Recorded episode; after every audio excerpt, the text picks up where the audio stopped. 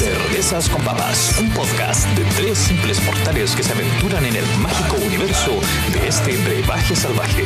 Cervezas con Papas. Cervezas con papas fritas. Cervecillas con papas. Beer with potatoes.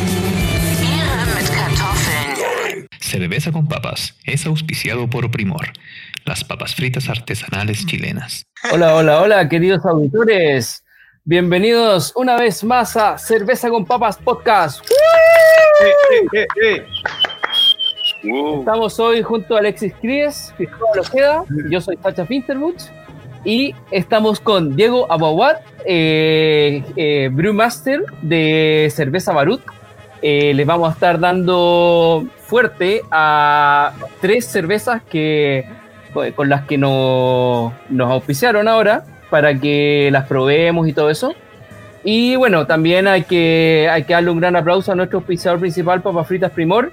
Eh, en su concurso el, fin de semana pasado estuvo excelente. Los que ganaron tendrían que ver eh, en sus páginas y redes sociales. Así que eh, no se olviden de eso. Y lo otro, comentarles que Papas Fritas Primor, aparte de sus papas fritas, tienen papas fritas hilo, tienen papas fritas sin sal, ramitas, soufflé, maní. Así que eh, estén atentos, ellos están en Jumbo, Totus y todos los líderes a lo largo de Chile. Eh, bueno, eh, empezamos, eh, nosotros estuvimos ya, por lo menos yo, probando la Porter de cerveza Barut y wow, está realmente increíble. Así que, mm, Napo, dejamos a Diego Aguaguat eh, para que nos comente un poco de, bueno, cómo nace cerveza Barut, ¿cachai? Eh, cómo, eh, por qué nace, eh, no sé, y, ot- y otras cosas. ¿Qué, qué, qué podéis decir de eso, Diego? ¿Cómo estáis? ¿Cómo, Eh, cómo va todo? Buenas noches, eh, Sacha, Alexis y Cristóbal. Eh, Bueno. gracias por la invitación y, y todo. Bacán colaborar con un proyecto así. Gracias. No conozco mucho, pero lo que, lo que fui, lo que he estado conociendo me, me ha gustado, así que bacán. Súper. Eh, y te cuento de cómo, de cómo nace la, la- el proyecto de la cervecería, pues sí. Eso. Esa es la idea. Eh, nace, es como un camino bien eh, natural, yo diría, que debe ser, me imagino, similar a, a la historia de muchas cervecerías y, y sobre todo a la historia de muchas cervecerías que a veces solo existen en la cabeza de ciertas personas que hacen cerveza en sus casas. Y es como, bueno, estamos haciendo cerveza, estamos estudiando, está divertido lo de ir conociendo más acerca de cómo se hace cerveza en la casa. Eh, está divertido también el rollo como ya más, más serio, como de hacer más construcción de recetas, más pensada, no solamente como hacer una cerveza en la casa eh, como que nace una limonada, que es algo muy rico para hacer en la casa para el almuerzo, pero que a veces no- uno no, no entra en la ñoñería de cuál es la mejor limonada del mundo, etcétera, ¿no? Entonces como que la cerveza es bien, es bien compleja, tiene como harto, hartos ingredientes, hartos procesos interesantes donde se puede investigar cosas que se han hecho o cosas que no se han hecho, etcétera. Claro, como la técnica. edad, ganamos un par de concursos por ahí eh, nacionales, de la, que al comienzo se llama la Copa de Valpo. Ganamos dos años consecutivos mejor cerveza en la categoría como cerveza casera. Lo- lo- los concursos en general tienen dos categorías, como cervezas industriales y cervezas caseras. Son competencias bien distintas, a pesar de que se evalúan bajo las mismas categorías que las escriben unos eh, dioses de la cerveza que escriben el libro del- de cómo es la cerveza en verdad. Eh, independiente de cómo te queda a ti en tu casa, que también puede ser muy rico, pero ellos saben lo que son las categorías oficiales, ¿no? Y, las categorías de, de la concurso casero es bien divertido porque ahí encontráis harta gente como parecida a lo que nosotros estábamos haciendo, como metiéndole eh, bien bueno a investigar, como con mucha seriedad y sacar recetas muy buenas desde algo que es muy, muy casero, en donde no es como quizás como lo, lo más refinado de lo refinado, a veces tenéis más defectos, pero tenéis propuestas muy interesantes. Eh, espero conservar algo todavía de eso en Barut, espero que conservemos todavía algo de eso porque encuentro un gran valor a ello. Eh, Entonces, claro, con los premios fue como ya, bueno, pero intentemos trabajar en este igual, pues veamos cómo se puede hacer un- una especie de emprendimiento y ahí nos fuimos metiendo en, en la cuestión. No, no, no.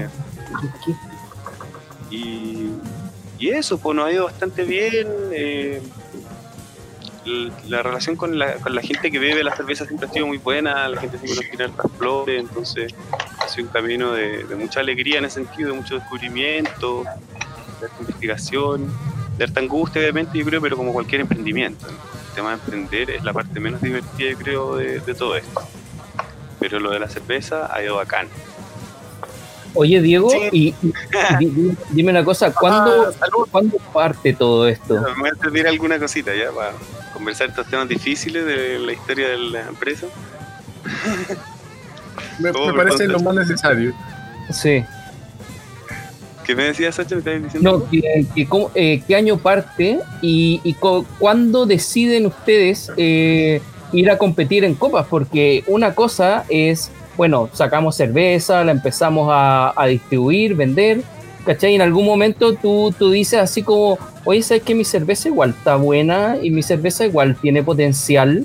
eh, y se están dando copas, oye, ¿por qué no participamos? ¿Cachai? ¿Cu- ¿Cuál, ¿Dónde estuvo el punto en que tú dijiste o dijeron entre todos, oye, participemos acá? Claro, esta es una cerveza de competición. Claro. No, eh, ha sido como al revés, en verdad. Cada vez más nos damos cuenta que de repente tenemos cervezas que no son cervezas de competición. Cada vez nos Ah, íbamos dando cuenta que hay que concurtar menos. A veces mandábamos cervezas que sabíamos que era imposible que ganaran con ninguna competencia, porque no todo se ajusta a los parámetros, ¿no? Mm. Pero bueno. Eh, no, pero para responder la pregunta, mira, lo que pasa es que. eh, a ver, yo, yo, yo no estoy, yo no formo parte desde el origen del, del, del oficio, por decirlo así. En nosotros como grupo, de- somos un grupo de amigos, ¿ah? somos tres amigos. Hay, hay que mencionar eso.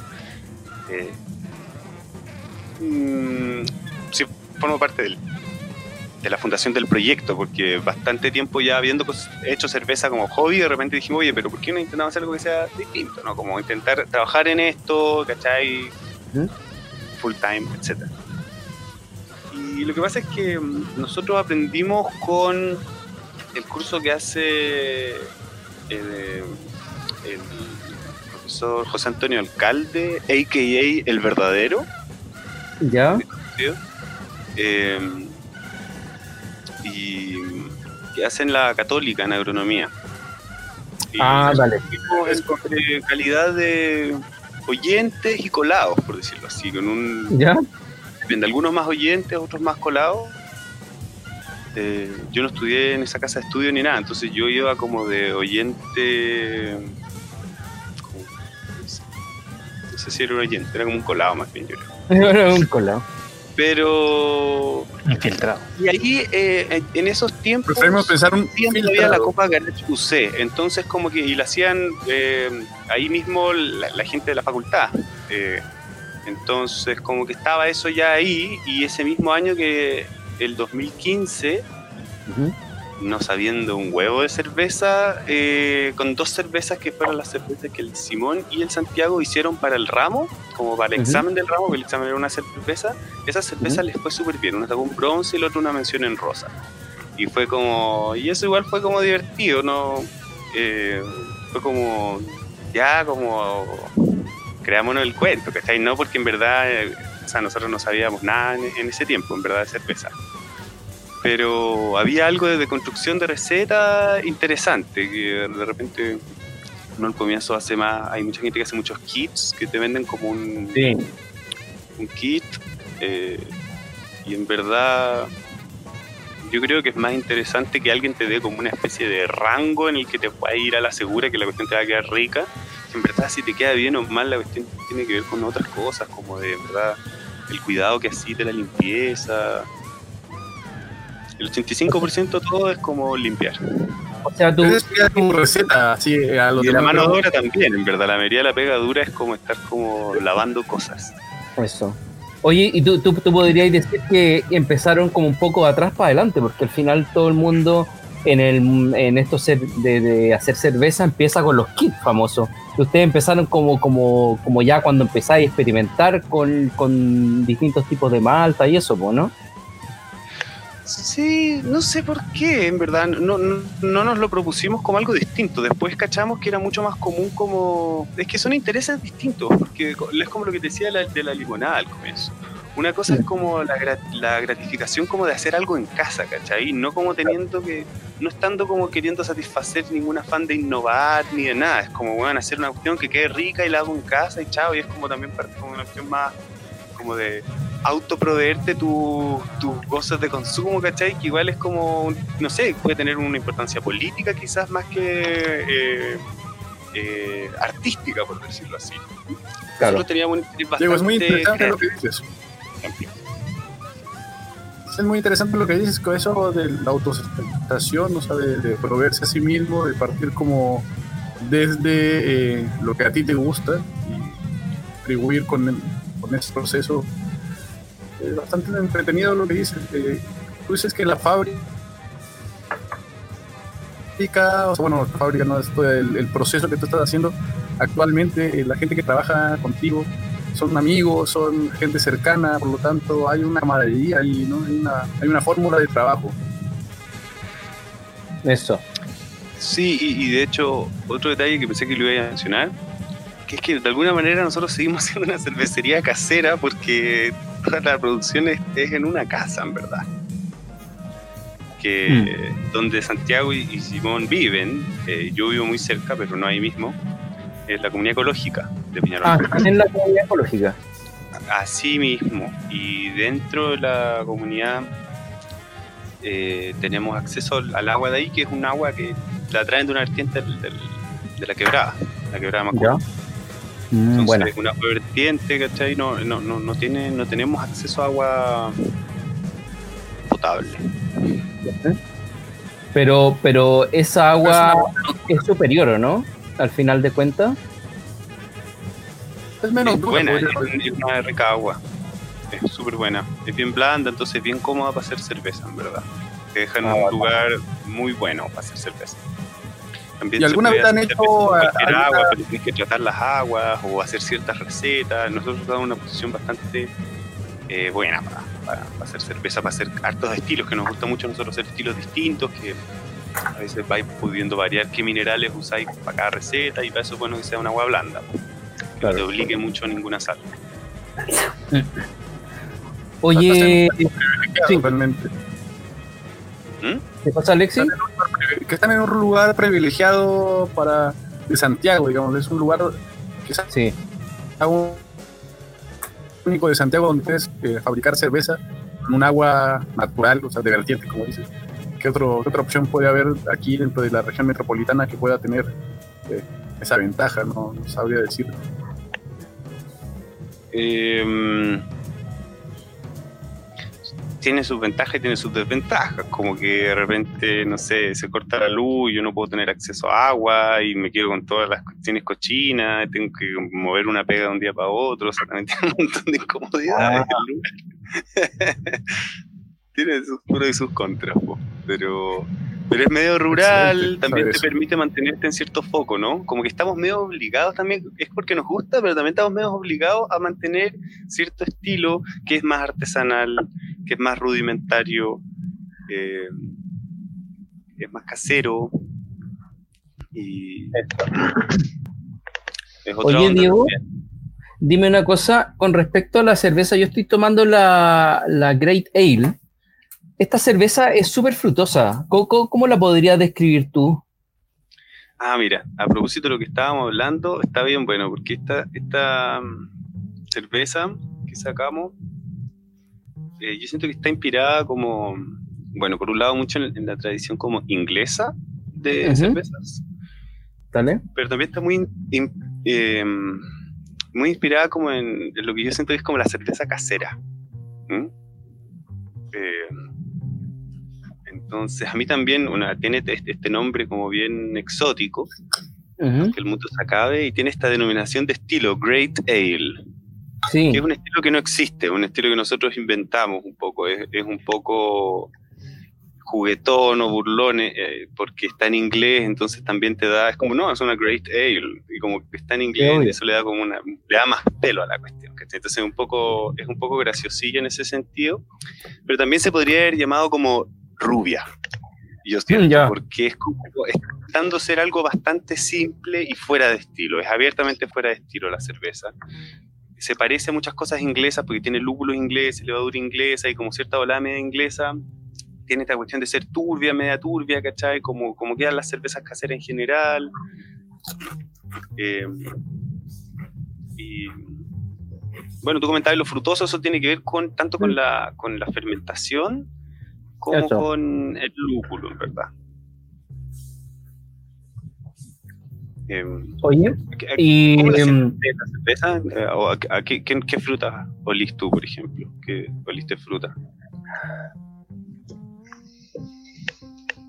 a ¿Qué ver, les recuerda? La como, boca o la nariz, el trago, lo mira, que sea. yo, yo diría que algo así como una, mm, no manzana ni pera, ¿cachai? Como se podría decir, pero sí como algo medio cirueloso, puede ser, por ahí. Yo siento toques de incienso, como toques de aromas de tipo incienso al final. Al principio, claro, hay un, hay un sabor tipo manzana, Eso ya fue como el, medio de hondo del No, pero, pero en general eh, eh, se, se siente así. Es que no, no, no te sabría decir como a qué exactamente, pero sí eh, eh, es como a fruta, al- algo frutal, algo dulce, ¿cachai? Sin ser dulce en su sabor final, ¿cachai? Igual es muy entretenido lo que lograron porque es una cerveza, como tú decías, eh, clásica casera. Es una cerveza turbia, que es lo que tú pedirías, que haya material ahí flotando. Y, y también tiene un grado como de acidez, El así espíritu como. Me recuerda, es, es un poquito de acidez. ¿Mm? Un poquito de ¿Te acidez. recuerda que- Incluso, Sí, tiene un final medio ácido y como medio salino cuando también. pasa, Mm. Final. sí, Tiene un final medio salino de la gente que y como con un amargor que es, tomar es medio, está yo como medio desbalanceado. Yo para siento. las mañanas- A mí me gusta eso de la cerveza. Mm. ¿Perdón, Alexi? ¿Qué cosa, Alexi? que tenga varios tonos. Digo que es muy entretenido que tiene varios tonos cuando la tomas. Ah, sí. Es una cerveza que al principio y al final eh, te dan sabores. Te transporta, digamos. Hay un transporte entretenido en todo el proceso de tomar la cerveza. Yo siento harto como frutas de carozo, como damasco, durazno. Siento también algo que no sé si tendrá que ver con lo de incienso que decía Alexi, que es como una cuestión como media herbal y como a pasto también. No sé si tendrá que ver con eso. eh, no sé Sí, yo creo que tiene que ver con un, un tema más. Yo no había pensado en incienso cuando hice las notas de cata, me acuerdo de esta cerveza. Pero siento que puede tener que ver con, con algo medio floral también, de floral herbal del, del lúpulo. Claro, tipo copal. Como una especie de copal, algo. Y tiene un dulzor también como de cornflakes, así, como medio mieloso, medio como de hojuelas de maíz, con la malta. Eso. Es como bien Esta liviana. receta, esta receta la, la tienen hace cuánto tiempo? No sé si la repitamos. Aunque podría ser, pero no lo sé. Entonces es nueva. Sí, es nueva. Es de. ¿Qué fecha tiene? Julio. Julio se. Sí, usted, eh, eh, to- toda, esta, toda esta, esta tirada es como de julio del 2020. A mí me parece una cerveza bastante entretenida. Eh, ahora que viene el verano, de hecho, o sea, si hay algo que sobre para este verano, Sí, está, está buena. para septiembre que ya, ya se está haciendo calorcito, me parece una cerveza que sirve para eh, en la mañana, así tempranito, preparando un asado, preparando algo, si no incluso un pescado, me lo felizmente, en la mañanita, así como para empezar una primera, digamos, para agarrar valor. Me parece una muy buena cerveza, una cerveza con características aparte. Digo, que te transporta desde el principio a- a- hasta el retrobús. Eh, no sé si Cristóbal. Diego, yo te quería hacer una, La joya Y- del sí, eso mismo, eso mismo, en eso mismo quería intervenir. Diego, yo tengo una consulta con respecto al diseño y me gustaría primero eh, eh, saber quién hizo, quién se encargó del, quién se encarga del área de diseño en su equipo. Que igual les podría, mi opinión que tengo de sus etiquetas es que son etiquetas bien valientes, la verdad, porque pasan hartas normas clásicas del diseño como tipografías que están al revés o están puestas en otras direcciones o varios cambios tipográficos distintos. No sé si me podrías contar un poco sobre eso. Sobre esa malformación. bueno, no sé. ¿Perdón? Sobre esa malformación, te digo, esas transgresiones. Claro, esas transgresiones, claro. El Santiago, Santiago decirte que aquí, eh, Diego, que todos apoyamos las transgresiones, ¿eh? en este panel, por lo menos. Eso. Bien. Eh, el- mira, todo lo que es el área de diseño y marketing lo ve Santiago. Eh, además, los óleos que salen eh, incorporados en las distintas etiquetas que, que hemos ido agregando, actualmente son tres, las distintas pinturas que van variando. Eh, son óleos de Santiago, que es pintor. Eh, no es diseñador gráfico, entonces yo creo que el tema del diseño gráfico ha sido una cuestión que todo el tiempo ha, ha tomado mucho trabajo, porque ha habido que hacerlo también desde la artesanalidad, por lo tanto partir como Claro. con estos diseños eh,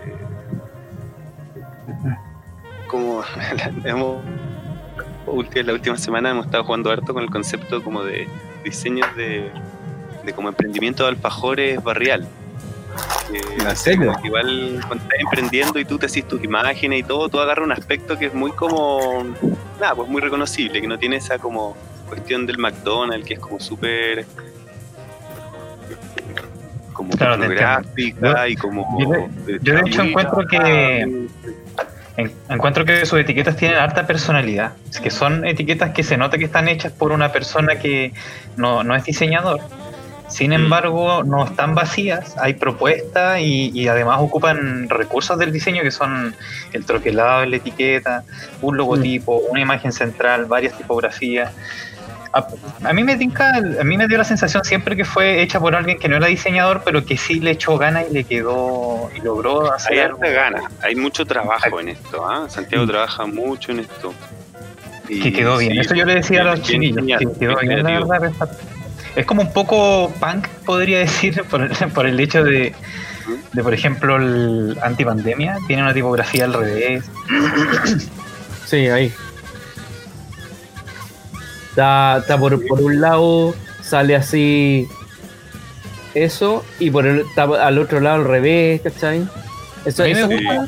sí, a mí son- la verdad me gusta, me gusta ese, esa transgresión. Me gusta porque eh, hay libertad. Se ve que hay libertad y que la persona diseñó sin tapujos. Mira, a mí me encanta el tema de la, del, Del aspecto de la botella.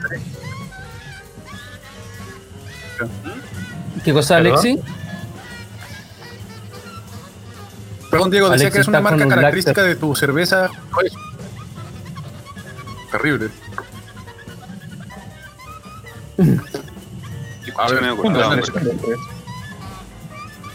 Un, dos, tres. Ahora se Dale. escucha. Bueno, A ver, dale. Eh, Continuemos, continuemos que- con ah, para comentarte respecto a, la- a los aspectos de la botella, que sabes que a mí me gusta harto el rollo del- de los aspectos de la botella. Mira, hay otras cosas interesantes. Nosotros tapamos eh, las cervezas con tapas de distintos colores, ¿cachai? ¿Mm? Además tienen distintas pinturas. Además, que no, no es necesariamente concordante con la pintura, hay distintos como colores de fondo y Sí. están las tipografías y bueno, y últimamente Santiago ha estado también cambiando cómo aparecen los datos. Por ejemplo, en esta aparecen los datos como abajito, bien ordenado, pero en otra aparece de distintas maneras.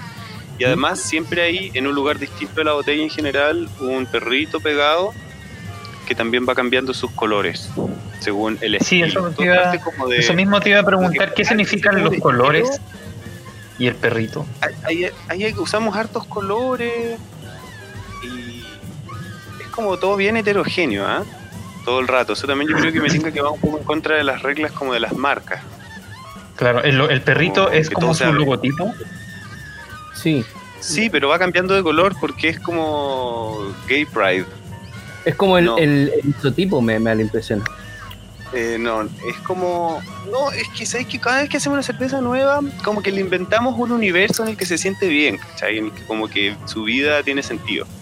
Entonces, como que ya, esta cerveza es así, es asá, es ruda o no, es más blanda, es más viola, es más pintamono. Cómo es y con qué colores, como que vaya a hablar de ella, o, en qué o a veces puede tener, no sé, por la tapa blanca, pero ser negra la etiqueta, y no sé, qué sé yo, y vais jugando también como, es como una continuación del, del- para mí, del, la creación de- del objeto y de la experiencia de la cerveza, Claro. como bien, Ah, la, la una suerte de especie artesanal también, podríamos decir. Por ejemplo, ¿sabéis qué es la serigrafía? La Poco serigrafía, por a mano las etiquetas, pero ahora están Ah, ya, si te fijáis. Como Claro. conservan algo como de, de repente que están así como que simulan ser a mano, eh, por la nostalgia que tenemos, pero, pero ya, en verdad, cuando así demasiadas botellas ya pues, pasa a ser una pega locura, ¿cachai? Claro. Una locura. Yo recuerdo había una vez vi un vino que tenía como una etiqueta el beso de alguien, una, una persona que se ponía lápiz labial y después bes- besaba la etiqueta de vino en blanco. Y claro, pues esa persona después cuando le vaya mejor va a, tener- va a estar todo el día ahí como máquina. Y en este Tarde o temprano- que con tarde temprano. encima. Claro, no, tarde o temprano es una fórmula que dura un, Oye, Diego, una pregunta. Eh, mira, yo abrí ya la, la otoño y lo primero que me recordó eh, su aroma es como a un asado, como a pimientas, así. ¿Qué, qué, qué onda eso? ¿Cómo, cómo, logra? Porque es como medio ahumado incluso. ¿Cómo, logra ese, eh, ese, ese, no sé, ese aroma, ¿cachai? El sabor también eh, va bastante ligado a, a eso, ¿cachai? Me, me lo imagino totalmente tomando esto, comiéndome, no sé, eh, quizá un asado, no, no sé si tú eres carnívoro, Papa vegetariano. frita. ¿Tú decís? Ya que, estamos, ya que estamos aquí en lo de la cerveza con papas, ¿ustedes tienen papas? ¿Ustedes tienen sus papas Sí. ahí auspiciadas, no? Ahí. Yo no tengo, pero yo creo que con papas. Ah, bueno, yo no estaba pensando en ese tipo de papas, en verdad. Estaba pensando en. Ah, papa así como más, más frita, así, la clásica papa de McDonald's. Sí, o el de que así en la casa, como sea. Pero me tinca que con esa Ujú. también puede ser buena, yo creo, para la, para el otoño. Sí, con papas fritas, es rica, es como. Es como. No sé, me, me, me lo imaginaba más como en un asado. Sí, En un asado súper- bien, en un asado Eh. súper bien, eh, súper bien. Podéis ir con carne roja a la parrilla o con cerdo a la parrilla, podría ir muy bien con embutidos o charcutería, y podría ir muy bien con berenjenas asadas o champiñones o cuestiones con, por ejemplo, pimentón, huevo, ajo, podrían ser coliflores rostizadas también. Sabores a la parrilla le van a venir, creo, muy bien. O también alguna Oye, comida puta, que tenga algún fruto seco tostado también va a andar bien. Como si es que, que- si es que lo que buscáis es armonizarla por el ahumado, porque tiene estas notas ahumadas que decir, ¿no? Entonces, Pod- ¿Podríamos hablar de esta como una smoker o no? Claro, no sé si podría no decir que es una smoked porque es ahumada, pero Eh, es una cerveza. A ver. De nuevo jugando con los estilos. ¿ah? Ah, mira, hay un estilo de cerveza que, que es la Rauchbier, que es como de la cerveza ahumada. eh, y que es como básicamente una Marsen, que es una lager ambarina alemana. eh,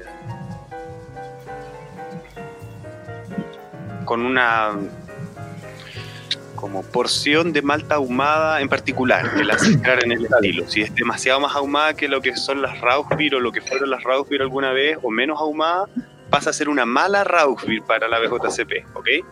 En este caso no sé si sería una buena Rauchbier. Entonces yo más bien la describiría como una lager, que es multiserial, tiene distintos granos, eh, está equilibrada, eh, no siendo muy dulce como otro tipo de cervezas ámbar. No tiene muchas maltas caramelo, en verdad. Eh, en absoluto. Eh, O sea, está, está fermentada. ahumada, que es como una especie de malta bien clara, como una especie de pale o viena, eh, eh, que se ahuma con madera de haya y que da estas notas como ahumadas que reconociste. Y además lleva un poco de pimienta negra en el hervor, que está Sí, ¿no es machacada? Está sumergida en el hervor. Si te tomáis la botella solo, vais a sentir, vais a reconocer como cuando al final de la botella ya como un calor que se acumula en la boca, pero es muy suave, ¿cachai? O sea, si compartís la botella, que ni te vas a dar cuenta que pica un poco, pero pica un poco. No Es realmente picante, impresionante. aporta el aroma, aporta al- al- al- a los aromas en boca también. Y eso también tiene cierta fructosidad. Eh, tiene un- también un perfil medio especiado, floral del lúpulo, pero el lúpulo más bien es reducido, el amargor es reducido también. Y, y cumple bien con algo que a mí me- me interesaba cuando hice la receta, que es como de hacer una cerveza que sea como una lager bien tomable, en verdad, dentro de todo, que sea súper sabrosa y todo, pero es súper, súper equilibrada, ¿cachai? No alcanza a chatearte ese dulzor de la malta que se siente. Eh, el amargor está presente, pero no para nada es, es protagonista, tampoco el aroma del lúpulo. Está el ahumado y está la pimienta, pero están eh, mucho más reducidos que en una clásica cerveza ahumada. O cerveza con eh, adjuntos, que muchas veces cervezas como ya voy a hacer una cerveza con tal adjunto y ahí tienes de ese adjunto infinito, ¿cachai? Como quiero, ¿cachai? Marketear la cuestión con todo. Esto es como un toque viola. Aporta el equilibrio, una cerveza muy equilibrada, en verdad, no pretende ser alguna cosa. De hecho, si no me lo dices, eh, realmente no me hubiera dado cuenta de esa pimienta final. No, yo, yo lo sentí, pero inmediatamente. Oye, Diego, y pasando a otro tema, eh, ¿ustedes eh, se- eh, tienen como alguna onda con, con otra cervecería? Eh, ¿Han hecho colaboraciones? Co- Ahora último, he visto que se están como empezando a aliar muchas cervecerías, ¿cachai? Por ejemplo, la Casa de la Cerveza hizo una colaboración con varias marcas, ¿cachai? Eh, la cerveza Verigio, que estuvo con nosotros hace un tiempo, eh, también ha hecho colaboraciones, ¿cachai? Y pare- parece que es una cosa que se está empezando a hacer, no sé si es actual o, o ya lleva un tiempo haciéndose, pero eh, es una cosa que está dando que hablar, ¿cachai? Esas colaboraciones, ambos lados, ¿cachai? Etcétera, ranking, no sé, ¿cómo, cómo la veis? ¿Ustedes hacen eso? Sí, eh, el tema de las colaboraciones lleva un tiempo. Yo creo que también hay como una curva, como decís tú, que se está dando. Eh, no, no me siento como en propiedad de poder hablarte del- demasiado de la, de la escena actual, eh, porque nosotros somos muy nuevos en esto, en verdad. Entonces sería un poco farsa de mi parte. Pero yo siento que la escena a nosotros nos ha recibido súper bien. En general, eh, todo el tiempo los, los cerveceros nos han ayudado mucho a nosotros, nos han enseñado mucho y hemos hecho también colaboraciones, que ha sido muy bacán para aprender cómo otras personas sortean los mismos problemas. decirlo así. Hemos hecho colaborativas con el Lavero de Beriquio, eh, hemos, hicimos un par de colaborativas también con el Conso de Mosto. de- Ya, bacán. Eh, también con no me acuerdo cómo se llama- se llamaba en ese tiempo no sé si Caos o cómo se llamaba la- de, de- del depósito cervecero Zapata Mm, Sí, ¿qué, qué, qué onda eso? ¿cómo se llama ahora? no sé Caos ¿ah? Se llama, eh, lo- es- creo que es lo mismo, ¿no? ¿O cambió de nombre? Bueno pero la cerveza que hacían ahí mismo en el o que hacen ahí mismo en el depósito. Eh, situación nacional. Em, ¿Y cómo, y cómo, y cómo- con nuestro sensei con que te comentaba, el, el Toño Alcalde. Eh, la- una receta nuestra de la Sabro Stout nace a partir de hecho de una idea conversada con, con Toño Alcalde eh, y que la armamos juntos la idea, la receta y la cocinamos ahí y de ahí nosotros hemos seguido, que sido perfeccionando la receta y, sí, seguido cocinando, pero esa nace también de una colaborativa, por decirlo así. Eh, Y- ahora estamos trabajando en, en- en distintos flancos colaborativos también. Eh, capaz que se me da alguna colaborativa por ahí que no estoy recordando. Oye, eh, entrando en un tema medio, no polémico, pero, pero actual, es Ya. eh, cómo, cómo, no, no, no, no, más que nada, cómo le ha afectado a ustedes el tema de la pandemia, ¿cachai? Se han Ah. tenido que reinventar un poco, han tenido que hacer eh, canales de venta distintos, como por ejemplo eh, ser online, ¿cachai? Versus antes que distribuían a distintos bares, eh, etcétera. ¿Cómo, cómo, cómo le ha afectado eso? Bueno, eh, un impacto brutal, eh, en términos de, claro, lo que mencionáis como la innovación obligada de tus esfuerzos de venta, eh, el giro que tienes que hacer como productor de cerveza, eh, y también obviamente como cualquier otra, yo empresa, trabajar bajo las condiciones sociales y psicológicas que significa todo, el- todo, todo esto para el país, ¿no? Y para el mundo. Claro. Pero o, en términos concretos de lo que es la cerveza, mira, yo diría que en verdad cualquier cervecería, la, la gran gran mayoría de la cerveza que vende se la vende en formato barril a bares y cuestiones así, ¿cachai? Bares, Claro. restaurantes, no sé, como ese rubro, ¿no? Ese, ese espacio. Y como ese espacio le llegó, bien, en verdad, a los que más duro les llegó esto dentro del tema de la cerveza, a los bares. eh, Mm. Nosotros como productores, ¿cachai? Que ya, no sé, pues como que te diga el 90% de tus ventas ya no las podías hacer, como ahora vos pelas, ¿cachai? ¿Cachai? Como seguir pagando tu arriendo, tus cuestiones, ¿cachai? Entonces, nada, pues ahí hemos estado perdiendo plata de a poco. Eh, volar es caer con estilo o algo así, decía Buzz Lightyear, creo.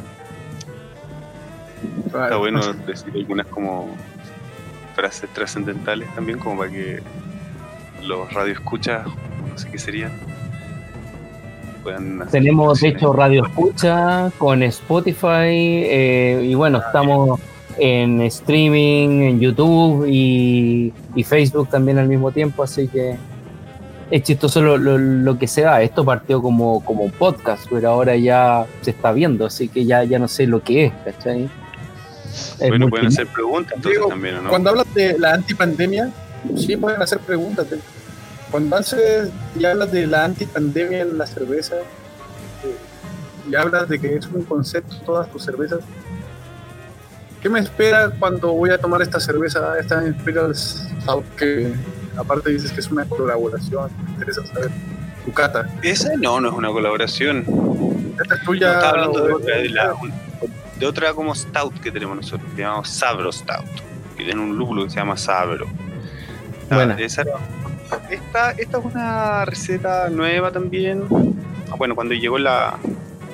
En marzo, en un momento como que nos reunimos y dijimos, ya, ¿qué vamos a hacer? Hagamos unas cervezas de guarda y las sacamos en el invierno, cuando todo esté bien, pensando que esto iba a durar menos tiempo, por supuesto, pero bueno. Sí, Eh, que, vacuna. sí, ¿qué te refieres a Esta cervezas de guarda? ¿Así Ya. como los vinos? Mira, no todas las cervezas se guardan bien, pero nosotros que estamos en un lugar que está lleno como de fantasmas y telarañas, nos encantan las cervezas que se guardan bien. Entonces, nos gustan mucho los estilos belgas, sobre todo, en verdad. En este caso, es una Imperial Stout, ¿no? Estilo belga, pero también se guarda muy bien, porque tiene harto alcohol y tiene como harto sabor de la malta, tiene mucha malta, muchos, muchos kilos de malta y qué sé yo. Con eso y el alcohol ya tenéis como un, buen futuro. Además que tiene el- va, va evolucionando distinto el equilibrio que tiene con el lupulado, que a veces puede bajar un poco con, con el tiempo la intensidad del lúpulo o cómo se percibe. Eh, y te podría decir, nada, pues, es un Imperial Stout ahumada. También eh, tiene un Bueno. ahumado, que en este caso es, es mucho más pronunciado. Eh, es bien rica, yo la encuentro bien rica. No tiene este perfil de ciertas Imperial Stout, eh, que es así como bien, bien dulzón y grosero, no, no es como esa onda como de un Imperial Stout que es como agarrar una torta y meterla como en una barrica de roble y meterle como después tequila y un puñete en el hocico y que la cuestión sea como wow. No es ese tipo de Imperial Stout, más bien es más piola. eh, tiene un equilibrio como con un final medio seco, entonces de hecho es bien tomable a veces cuando si, si te la estáis sirviendo en un momento como que, que tiene sentido, te la bajáis bien rápido, ¿verdad? Porque bueno, un Imperial Stout no es para cualquier momento, eso está claro. Es una Sí, cerveza fuerte, en cualquier caso, de sabores fuertes. Pero si te la estés sirviendo en un momento en que te viene bien, que creo que es lo más importante de la cerveza, es cuando te la servís la cerveza, cómo te la acompañáis para que funcione. Eh, es, es bien piola, ¿ah? se puede comportar como una cerveza bien piola, a pesar de tener mucho carácter. Eh, Cuando hablas de estas eh, cervezas, eh, igual es súper divertido porque, como dices, cada una tiene su propio espíritu. Y Mm. me dicen eh, que esta era antes de que, bueno, antes de que supiéramos que la pandemia iba a durar más. ¿Qué para el futuro entonces para ustedes? Escuché medio cortado. Estaba hablando de la cerveza y después quedé para el futuro, algo así. Sí, claro, ¿qué te para el futuro? ¿Qué, ¿Cuáles son tus siguientes? Eh, ¿Cuál es lo que se viene de Narut Cervezas? ¿Qué estás cocinando? ¿Qué, qué estás en guarda? Mm, Tienes no sé un spoiler. para Ah, revelar. un spoiler, Diego. Eh, viene, mira, el spoiler que, más quiero dar es que viene pronto una cerveza que hicimos hace años. De hecho, vienen pronto dos cervezas que hicimos hace años eh, que vamos a lanzar. Eh, hemos tenido de guarda, guar- guardando. Eh,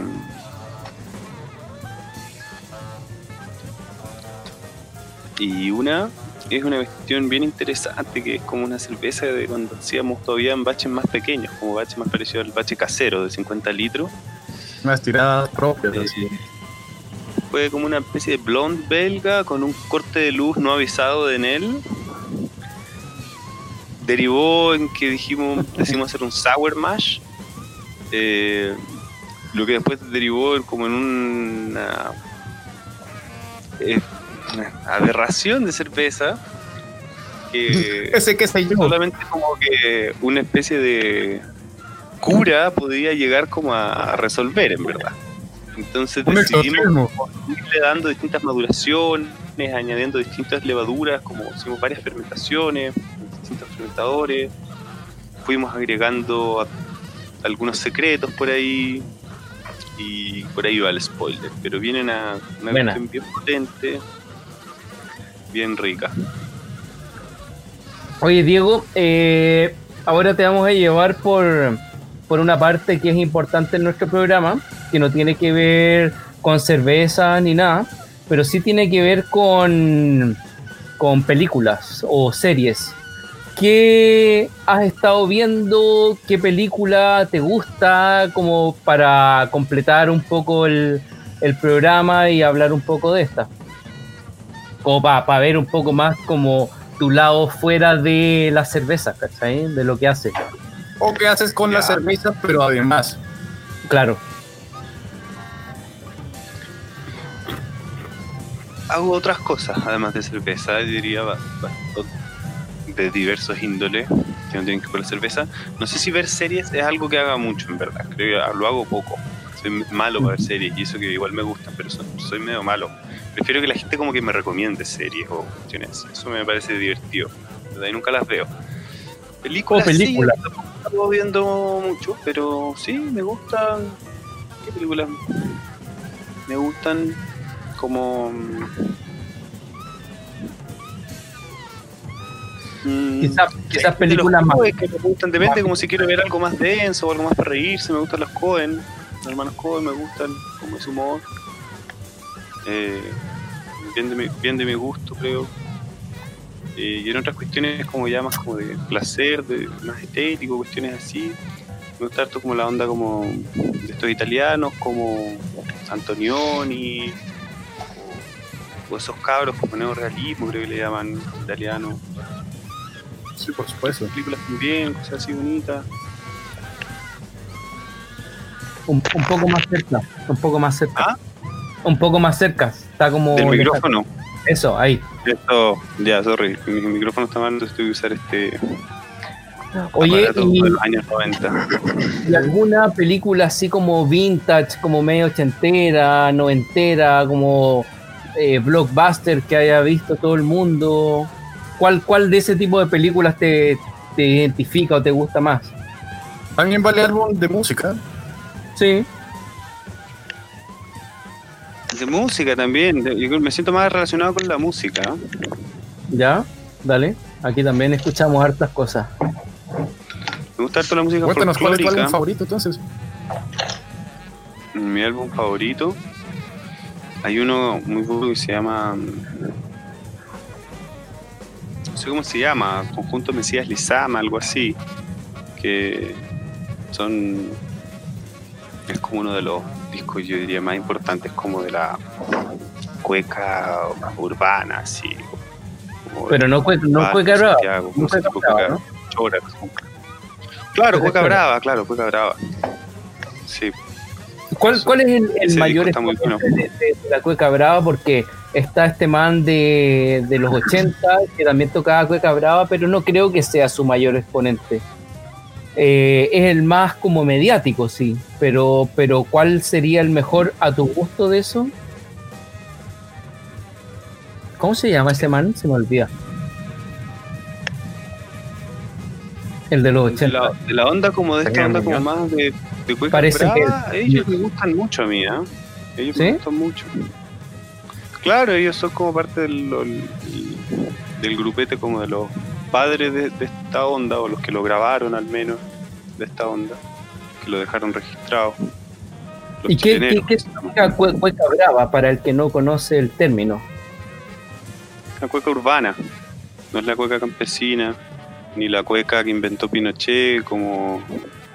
No sé si a eso te referís con la cueca de los 80, no sé de cuál cueca de los 80 estás hablando. No, no, no, no, no, Esa no, no, no me de, no me refiero a establecimiento los regional. Gaucho- ¿Cómo, cómo se llaman los eh, guasos quincheros? No, no, no, no referimos a los guasos quincheros.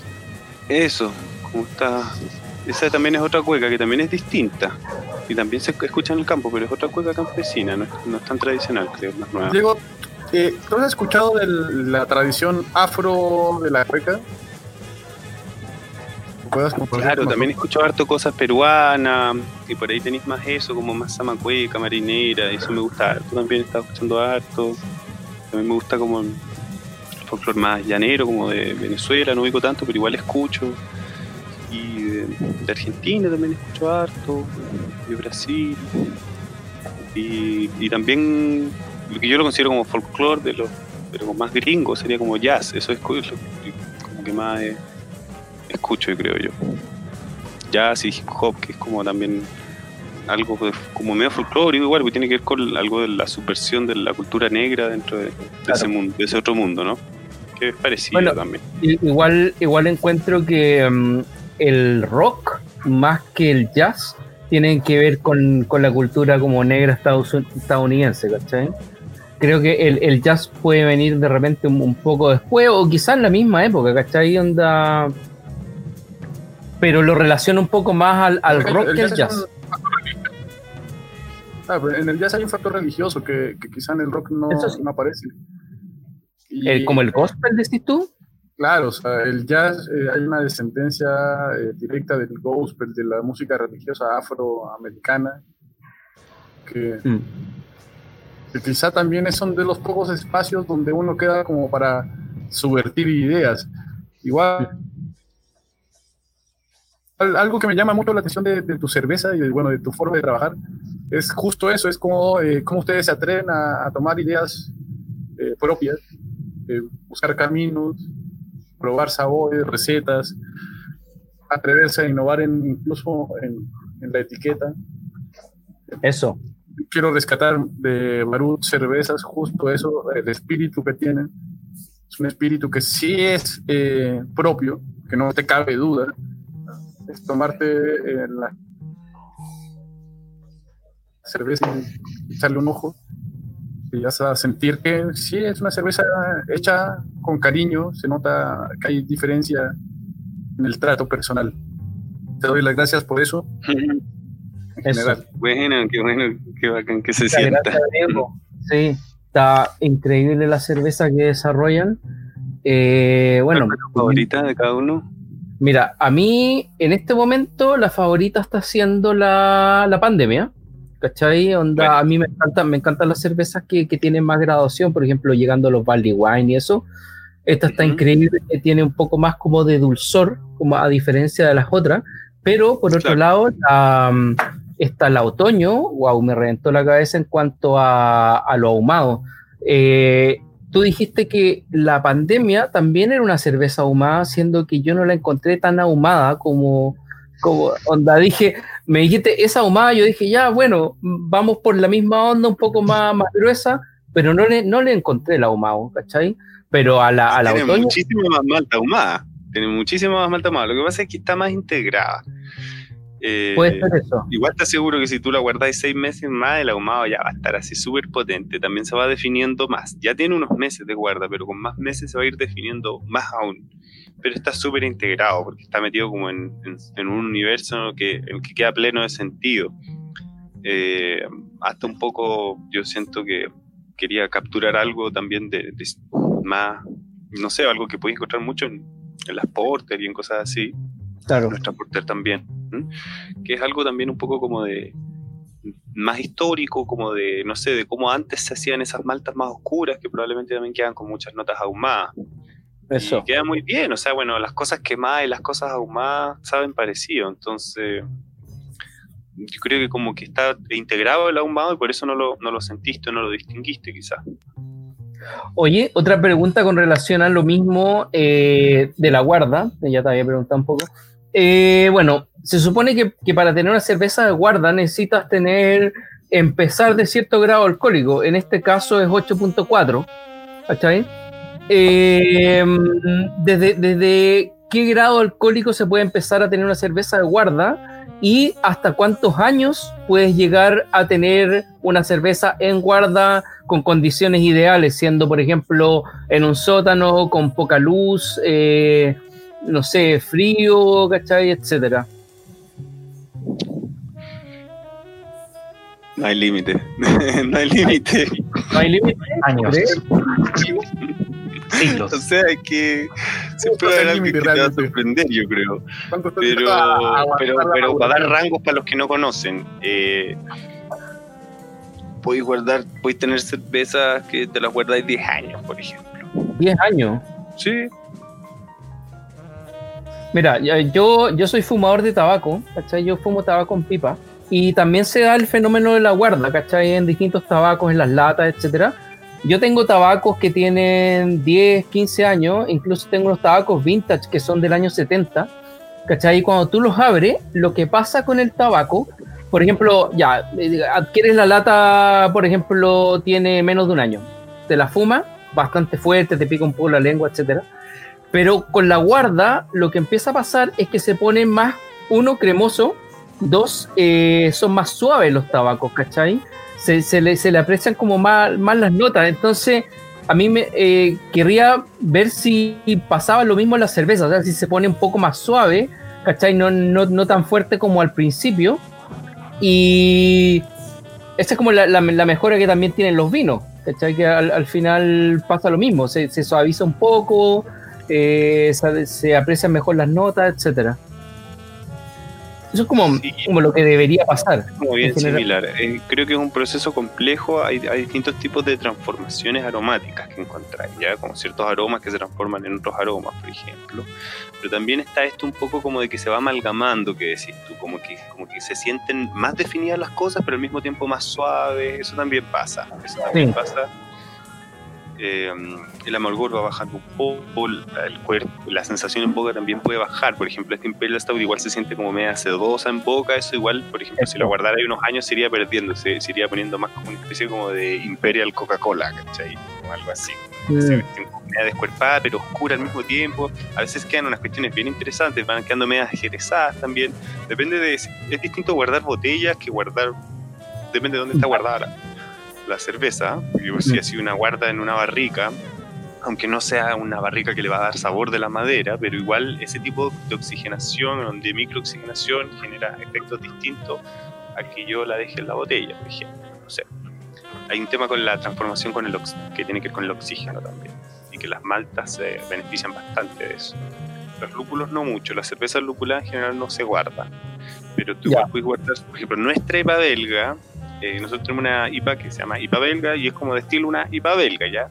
Ujú. estilo que existe, que es como, no sé, nosotros cuando armamos la receta no sabíamos que existía ese estilo en verdad, pero es bastante mm, lógico en verdad, que es como una IPA, pero abordada desde cierta perspectiva más belga, o sea, levaduras belga, una fermentación más belga, que sea más seca, un poco más fuerte, pero más digerible, con mezcla de los aromas de la levadura y del lúpulo, etc. Y, y en esa, esa IPA, a diferencia de otras IPAs, se guarda súper bien.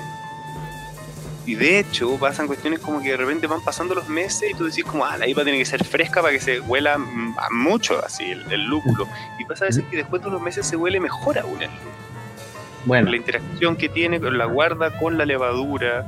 Bueno, estos temas, todos estos temas se estudian a nivel eh, químico en la cerveza y son cuestiones que se estudian hoy y que es información, no sé, o sea, hay, hay, discusión también, ¿no? No es como que no es como que hay alguien que sepa cómo funciona la cerveza como de- desde la A a la Z y Claro.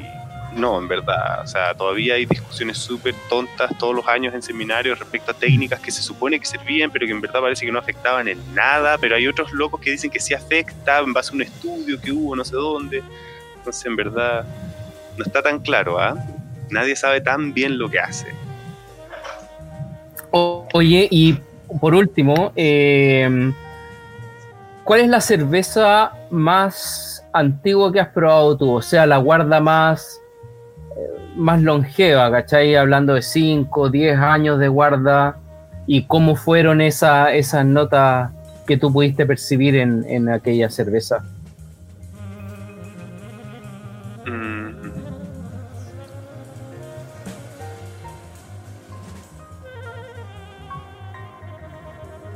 Una pregunta difícil, parece. Está difícil. Sí, sería la, que, la, la cerveza que he probado que tiene más años. Mm. O sea, que si entramos, si entramos en, en, en la cerveza de guarda. Pero es que depende, de- depende de- del tipo de, de cerveza, pero pero pasa que, mm, por ejemplo, ciertas notas como más de ésteres y fenoles, como de la levadura, Ujú. por ejemplo, las estas cervezas como más belgas de guarda que te digo que nos gusta hacer también, pasa de repente con un tipo de cervezas trapenses y cosas así, que esas como que fenoles y ésteres se van transformando y van dando lugar como unas notas que de repente son un poco más inusuales. En las cervezas belgas se, se encuentra como más como tabaco, cuero, vainilla, Bacán. eh, sabores de rosas también ya hay. Eh, también hay como una transestrificación, como ciertas notas frutales que pasan a ser otro tipo de notas frutales, como de cereza y cosas así también aparecen. Eh, ¿qué más tení? Eso, y las maltas se van definiendo bastante, se van poniendo como bien definidas no como más dulces, no más empalagosas, como más definido la nota, el aroma, así como que lo probáis y decís como sabor a esto, sabor a esto. Eso va pasando, se va marcando bien. Eh, y las stout y esas cosas también se guardan bien, sobre todo cuando no son muy dulces. Según yo, se guardan muy bien. Como las cervezas que quedan muy rudas y que son fuertes y que te quedaron comidas como al chancho, así como ya se me pasó la mano con esto.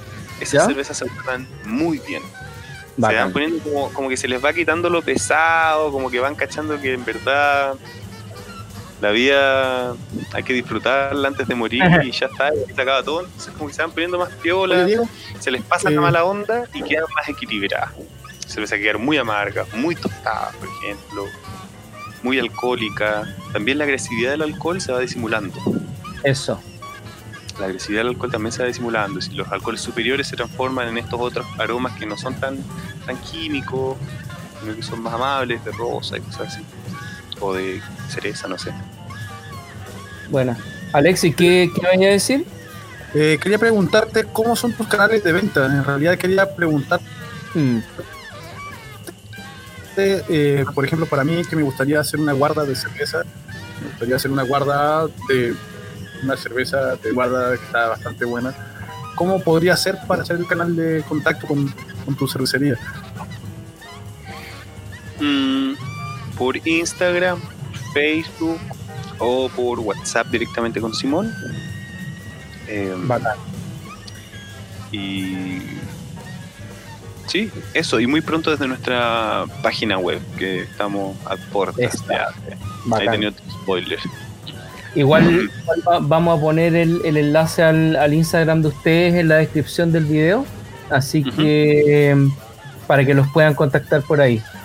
Eh, bueno, que están funcionando y que nos están ahora, no sé, este último mes nos han empezado a comprar harto, nos han vuelto a comprar botillerías ujú, eh, que están reabriendo y todo, eh, pero no desconozco cuáles son, entonces no quiero como carrilarme ahí. Pero sí, pero por Instagram también o por cualquiera de estos medios se puede preguntar. eh, dónde, en general estamos poniendo los likes, como ahí, no fui pillar en estos lugares. ¿cachai? Bueno, cuando estaban los bares abiertos también poníamos en qué bares fui a pillar. oye, súper bien. Bueno, nosotros ya vamos terminando. No, se viene un buen negocio ahora con las botillerías. ¿Qué cosa? Yo creo que se viene un buen negocio ahora con las botillerías, esperemos. Sí, sí. De, de- de hecho, he visto que Bericio también está haciendo tratos nuevamente con, con la botillería, así que eso está bueno, pues, que se distribuya por ahí también, aparte, porque los bares están medio muertos, pero la cer- la- las botillerías están, están abriendo, así que eso estaría bueno para todos. Igual nosotros Eh, despachamos dos veces a la semana, todas las semanas. Entonces, en verdad, cualquier día que pidáis, más o menos pronto te va a llegar un, un paquetito. Si es que está interesado alguien. Ya, bacán. Oye, Viejo, dame bueno, dos. Diego, claro, estamos terminando. eh, ojalá te haya gustado la dinámica del programa, cómo salió. Bueno, el light painting ahí hay que arreglarlo, porque creo que dice tu nombre está medio raro, pero eso se arregla de ahí ya. No, no, está No, bien, pero está ese, bien ese escrito. problema lo tengo desde que nací. No, no, no, no, no, está bien escrito. Lo, me fijé Ah, el No, detalle. ese- el, el tema con el apellido lo tengo desde hace años, no, no empezó ahora. Sí. Es algo que yo a mí me pasa, es terrible. Tengo que andar así derecheando todo el rato el apellido, así que me conozco el tema. Yo por eso Pero bueno. el nombre a Alex Díaz. Alex Díaz. Listo, se acabó. Eh, ya, pues. Entonces, bueno, un gusto tenerte. eh, gracias por, por las cervezas que pudimos degustar. eh, todas realmente increíbles. Nos gusta tener cervecerías acá pa- para poder catar, dar nuestra opinión, bueno, dar la opinión de ustedes también, más o menos por dónde va. Y es súper interesante cómo, cómo- cómo se ha abierto el, el mundo de la cerveza artesanal en Chile, ¿cachai? Onda que hace 10 años, 15 años estaba recién partiendo, ahora ya es un referente más o menos grande, o sea, ya tomar cervezas como más industriales es de loser, poco menos, ¿cachai? Ahora la, la tendencia es, es esta, ¿cachai? Definitivamente. Así que eso, Y- pues.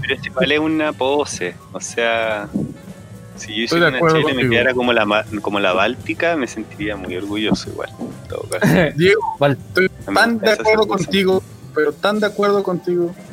Una Báltica Drive es una cerveza bastante bien lograda, con Bueno, personalidad. nosotros vamos a sacar una dorada extra fuerte. Pero Viste, sí, Diego, poco te todavía, unos meses. Eso. Con un giro, un giro belga que le vamos a dar. Ahí tenía otro spoiler. Me encanta. Bueno, ya sabemos cómo comprarte y qué. Créeme que Así. voy a estar allí en, en tu lista de ventas. Ya, pues. Entonces, eh, nos estamos despidiendo. Gracias, Diego. Gracias, Gracias, a todos. Alexis, Cristóbal. Eh, y nos estamos viendo en otro capítulo de Cerveza con Papas. Ya, pues, bacán. Gracias, cabros. Chao. Chao. Nos vemos. Salud. Apruebo.